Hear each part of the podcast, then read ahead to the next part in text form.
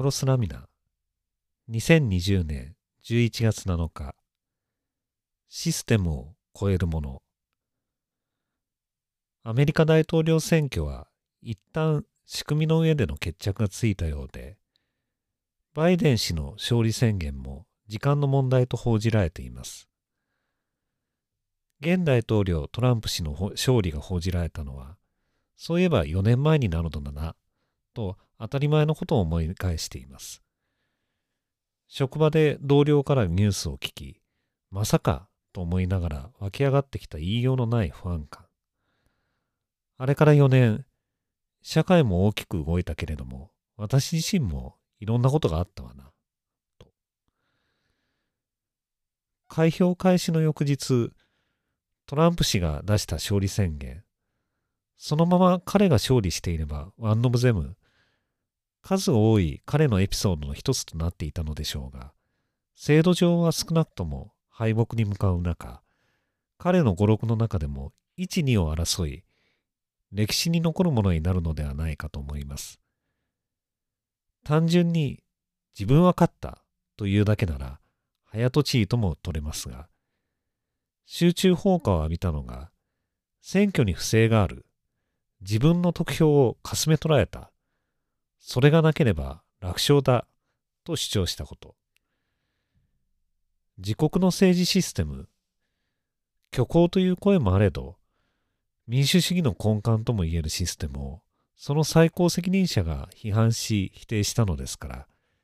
集中放火を浴びるのは当然です。当然とさらにと言いましたが、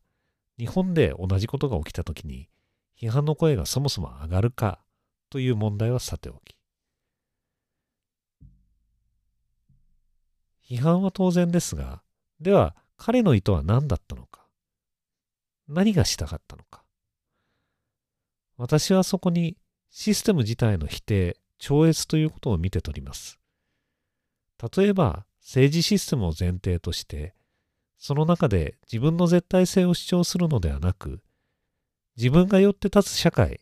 民主主義というものの暗黙の前提を否定し、システムではなくトランプという個人に全ての価値を集中させる。権力の追求というより、権力はその結果ではないかと思うのです。もちろん否定の対象は政治システムにとどまらず、法の支配、モラルとあらゆる規範に広がります。続めて言えば、我が世界なり。言葉にすると何やら壮大なことに聞こえるのですが、トランプ氏の場合、奇妙なせせこましさ、精進ぶりが表面に出てくるので話がややこしくなる。その矛盾が彼の魅力となり、一国の大統領をたらしめた原料力だったのかとも思います。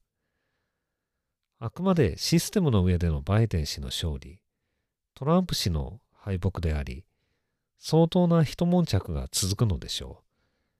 う。何分システムを超越する人物が相手なのですから。どうぞご安全に。良き一日でありますように。